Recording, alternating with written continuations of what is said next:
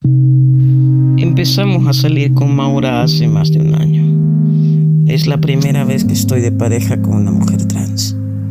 Apoyarnos mutuamente ha sido un alivio, como lo está haciendo ahora. Mis compañeros de universidad nunca me llamaban por mi nombre, sino por mi nombre en femenino.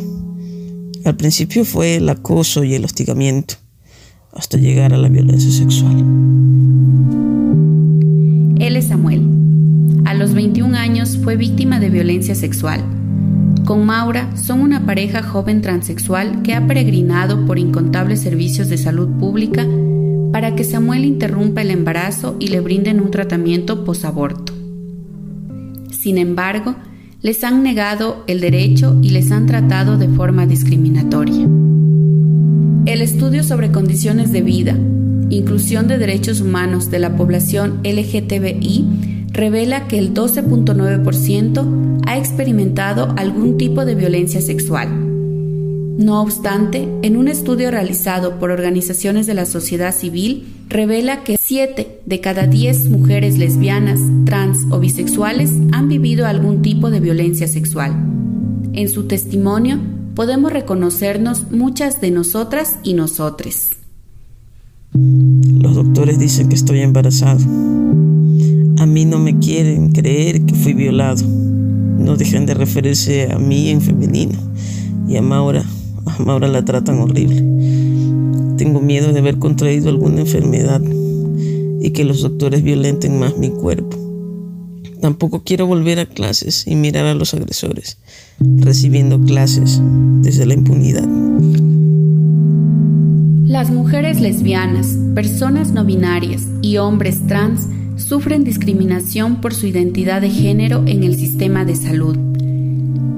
En la mayoría de los casos viven discriminación y violencia, lo cual afecta el ejercicio pleno de sus derechos a una salud sexual y salud reproductiva con perspectiva de género y derechos humanos. Se deben considerar las diversas orientaciones sexuales, identidades y expresiones de género. La ley de interrupción voluntaria del embarazo debe garantizar el acceso a víctimas y sobrevivientes de violencia sexual pertenecientes a las diversidades sexogenéricas. El sistema de salud pública necesita ser un espacio seguro para todas y todes. Mi nombre es Lorena de Los Ángeles Pillajo Tufiño, soy psicóloga general de base, estoy cursando una maestría en psicología jurídica y forense eh, tengo un diplomado en sexología clínica y terapia de pareja y soy miembro fundador de la Red Ecuatoriana de Psicología por la Diversidad LGBTI como coordinadora en los procesos de infancia y adolescencia diversa. La principal práctica inadecuada que tienen los operadores de salud que dificulta que los hombres trans accedan a un aborto legal se encuentran eh, alrededor de la visualización del operador de salud ante el único binarismo y ante una norma eh, establecida y rígida eh, invisibiliza e invalida la acción violenta, en este caso, eh, que ha sufrido el hombre transgénero al, ser víctima de un abuso sexual y presentar un periodo de gestación. Eh, los operadores muchas veces marcan o, refuerzan o pesa más el tema de los estereotipos antes que el derecho a la salud que debería tener este, a esta persona. Las barreras que existen para que los hombres trans denuncien violencia sexual se encuentran eh, alrededor de la falta de conocimiento, falta de sensibilización en manejo de población sexogénero diversa. Si no existe un conocimiento adecuado eh, sobre el, trato que se debería generar, em, eliminando todos estos estereotipos, no se puede brindar un acompañamiento asertivo. Adicionalmente existe una doble vulnerabilidad, diría, porque dentro del, constructo social, el que un hombre pueda eh, mostrar una, agresión de violencia y mucho más sexual, eh, tiene un peso de, estigma. Eh, hablamos de una doble vulneración al ser un hombre y al ser un hombre transgénero que está sufriendo esta, esta situación de vulnerabilidad.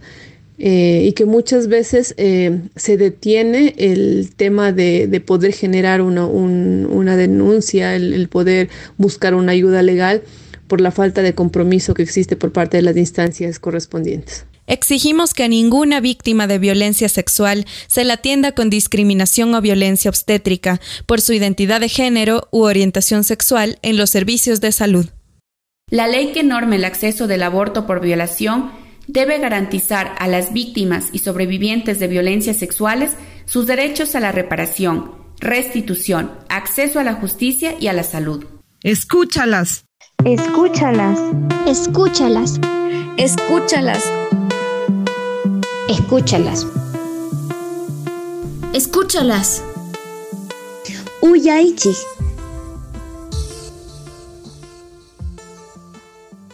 Escúchalas. Una ley justa es reparadora. Aborto por violación. Esta es una campaña del Centro de Apoyo y Protección de los Derechos Humanos Surcuna, Ecuador.